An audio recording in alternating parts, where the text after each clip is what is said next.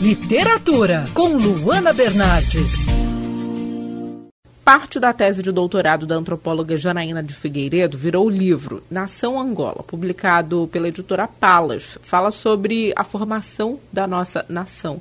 Janaína, me fala sobre o papel do caboclo na construção do país. Você explora esse tema no seu trabalho, né? Como foi aí o seu período de pesquisa? É, Luana, o, o caboclo ele tem um papel central para pensarmos a construção histórica do nosso país. Né? O caboclo, a figura do caboclo, representa, ela pode representar esse espaço, né? esse espaço de, de encontros e também de desencontros de diversas diferentes culturas que formam, que formaram e que formam o Brasil.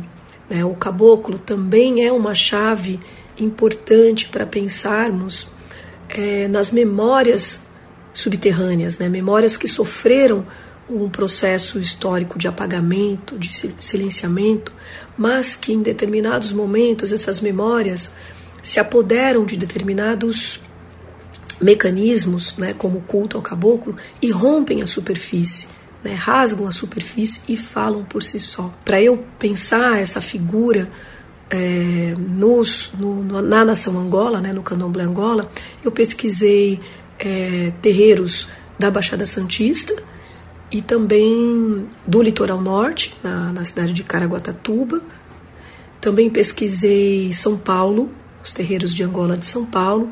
É, fui a, aos encontros que debateram sobre a presença do caboclo na, na nação Angola, e aí esses encontros eu é, tive contato com outros sacerdotes, sacerdotisas de outras cidades, né? Então, Rio de Janeiro, Bahia, e cidades do, do interior de São Paulo. E Janaína, a gente pode dizer que o candomblé foi excluído por muito tempo das pesquisas acadêmicas, né? Como essa exclusão contribuiu aí para o preconceito que ainda existe não só com o candomblé, mas também com outras religiões de matriz africana. O candomblé ele começa a ser pesquisado no finalzinho do século XIX e início do século XX.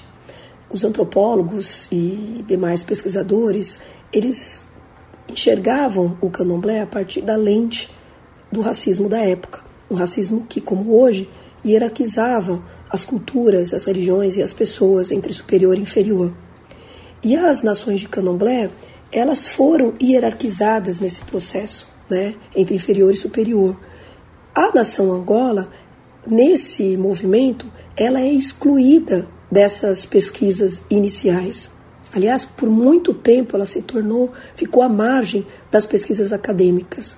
Né? Então, isso trouxe desdobramentos intransponíveis para as pesquisas atuais, por exemplo. Quer ouvir essa coluna novamente? É só procurar nas plataformas de streaming de áudio. Conheça mais dos podcasts da Band News FM Rio.